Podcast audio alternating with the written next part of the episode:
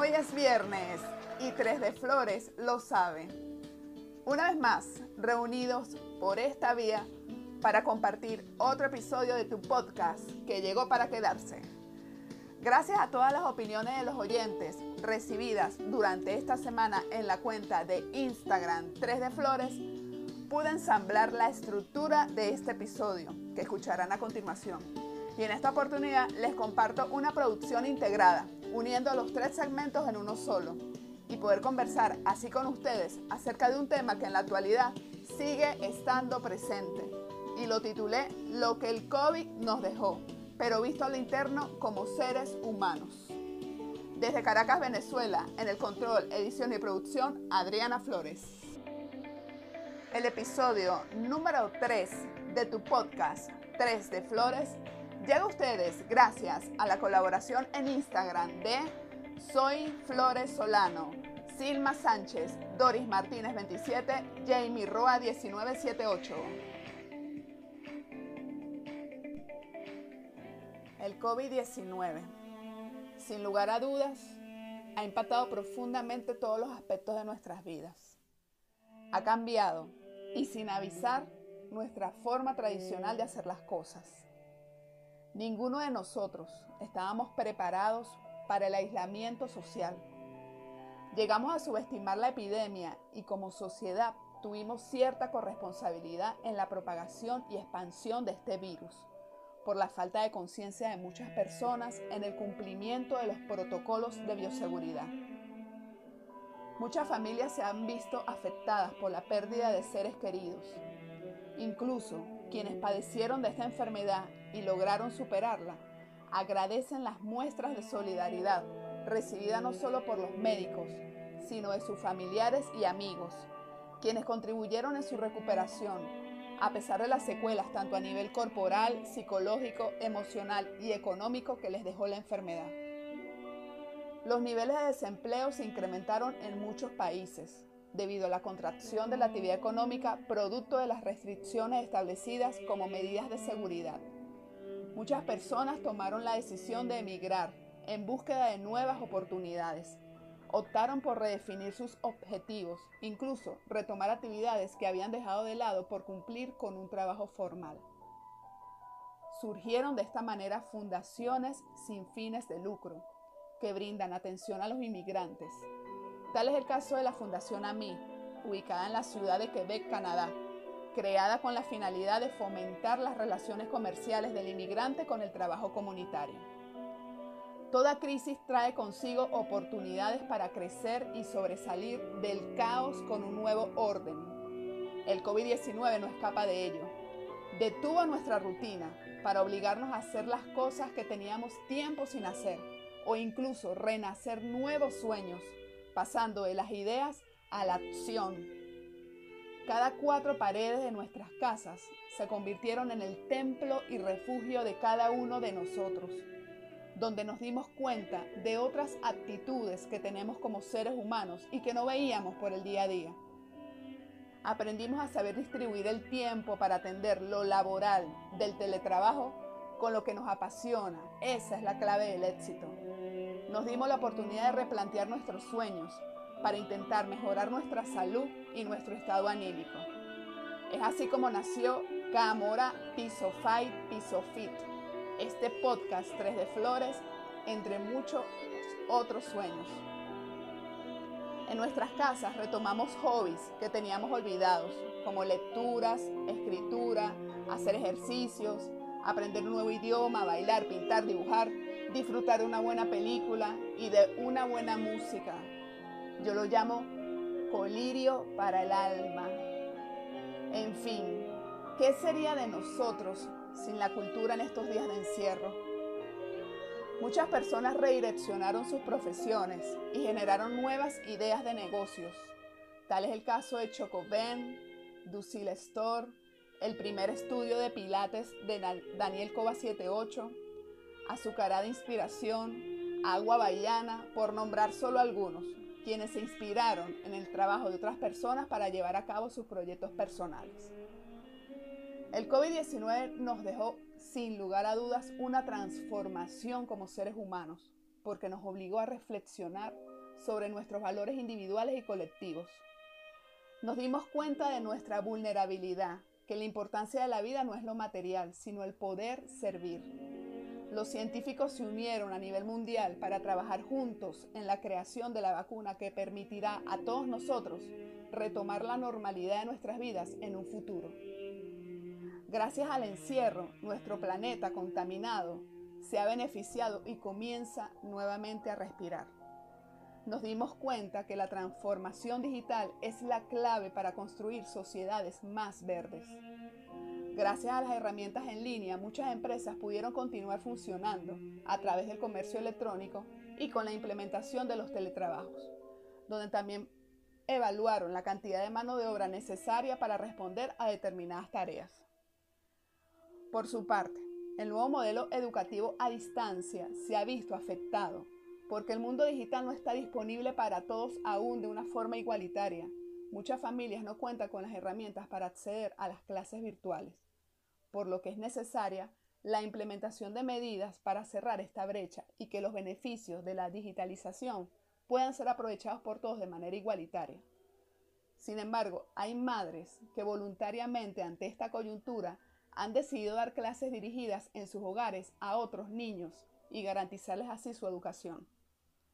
El COVID-19 nos dejó el aprendizaje de valorar las pequeñas cosas, como un paseo matutino, mayor conexión con la espiritualidad y con nuestro ser. Sin darnos cuenta, aprendimos a valorar circunstancias, momentos, instantes y personas. Extrañamos el acercamiento con el otro, el contacto físico con nuestros familiares y con nuestros amigos. Aprendimos a besar y acariciar a través de la mirada, ver la sonrisa de la otra persona a través de los ojos. Eso, eso también lo aprendimos. Aunque no nos dimos por vencidos y buscamos las maneras de reencontrarnos con esas viejas amistades y con familiares, haciendo uso de las redes sociales y hemos estado más aún conectados y en comunicación.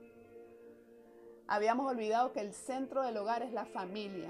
Ahora hemos aprendido a disfrutar cada segundo en familia, mejorando la convivencia en casa, poniéndonos en el lugar del otro. No ha sido una tarea sencilla, no, no lo ha sido, pero estamos dispuestos a compartir y acompañar. Existen casos de padres y madres que salieron beneficiados con esta situación de pandemia porque han podido disfrutar del crecimiento de sus pequeños hijos. Antes del COVID-19 prevalecía la razón que la emoción.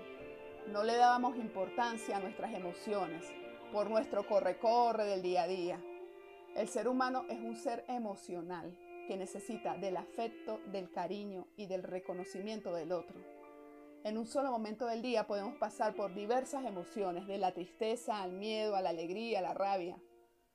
El encierro en casa y compartir las 24 horas del día con la pareja hizo que aumentaran los niveles de ansiedad por la incertidumbre producto de la misma situación, el miedo a ser contagiado, la depresión se hizo presente y por lo tanto aumentaron los niveles de discusión con la pareja por la misma tensión acumulada. Las incompatibilidades florecieron y con ello la agresión física y psicológica. Dicha situación ha incidido en el deterioro de las relaciones de parejas y de separaciones, porque ha predominado las pequeñas molestias, las diferencias o malos entendidos, olvidando que lo que debe prevalecer es el respeto, el saber escuchar a la pareja, buscando un espacio que sea oportuno para ambos y poder conversar antes de reaccionar. Adicionalmente, producto del mismo temor y depresión y la ansiedad, muchas parejas no expresan su cariño, prefieren callar y distanciarse para no alterar al otro. El COVID-19 también afectó las relaciones de noviazgo que estaban comenzando, donde en algunos casos decidieron culminar la misma al evaluar que el nivel de compromiso y solidaridad no era el esperado. Por el contrario, también ante esta situación de pandemia se iniciaron nuevas relaciones gracias al acceso a las plataformas para encontrar parejas, por la misma necesidad que tiene el ser humano de relacionarse. El COVID-19 nos permitió detenernos para revisarnos internamente. Comenzamos a descubrir nuestras emociones y la necesidad de sentir un cambio con lo que queremos en nuestras vidas. como lo llama la coach ontológica María Guerra, estar siendo mejor. Lecciones que el COVID-19 nos dejó. La vida es corta. Los trabajos son temporales. Tu salud es tu riqueza. Apreciar a quienes tienes a tu lado. Saber ahorrar. Aprovechar el tiempo libre. Se necesita una mentalidad fuerte. No conformarse. Construir nuevas oportunidades la solidaridad humana es la base para construir un mundo mejor. Señores, volverá a ser primavera, porque esto, esto también pasará. Bueno, y en esta oportunidad cuento con la compañía de la licenciada hemoterapista Jamie Roa, del gremio del sector salud de Caracas, Venezuela, quien nos dará su opinión acerca de lo positivo que nos ha dejado el COVID-19. Hola Adri, agradecida por la invitación a tu programa. En cuanto a la pregunta de qué me ha dejado el COVID a nivel positivo, sobre todo yo que pertenezco al área de la salud, wow, muchísimas ganas de seguir luchando, apreciar más la vida, lo bello que es la vida, a pesar de los inconvenientes que se nos cruzan en el camino. La vida, amiga, la vida es lo más hermoso que hay. Valorar la familia, los amigos, ver un bello amanecer y agradecer todos los días a Dios por un día más de vida. Muchas gracias, Jamie. Y el agradecimiento extensivo a todos los trabajadores del sector salud a nivel mundial por su noble labor en estos actuales momentos para batallar ante el COVID-19.